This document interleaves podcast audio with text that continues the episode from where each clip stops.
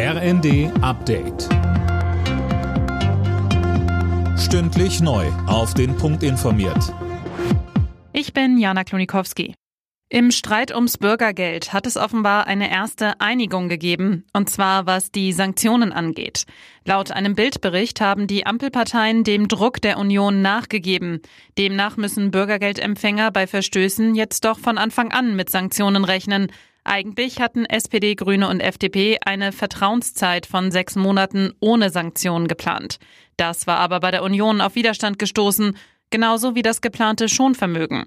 Ob es da auch zu einer Einigung kommt, bleibt abzuwarten. Morgen kommt der Vermittlungsausschuss zusammen. Wird dort kein Kompromiss gefunden, ist der für den 1. Januar geplante Start des Bürgergelds in Gefahr. Russland schraubt offenbar seine Kriegsziele nach unten. Monatelang hatte Moskau behauptet, das so wörtlich Naziregime in Kiew stürzen zu wollen. Davon ist jetzt keine Rede mehr. Regierungssprecher Peskov sagte, ein Regierungswechsel in der Ukraine gehöre überhaupt nicht zu den Zielen der sogenannten Spezialoperation. Die vielen Krisen in der Welt belasten junge Menschen immer mehr. Laut der Studie Jugend in Deutschland klagt inzwischen ein Viertel der Befragten über psychische Probleme. Die Sorge vor der Inflation ist dabei an die erste Stelle der Ängste gerückt. Corona spielt kaum noch eine Rolle.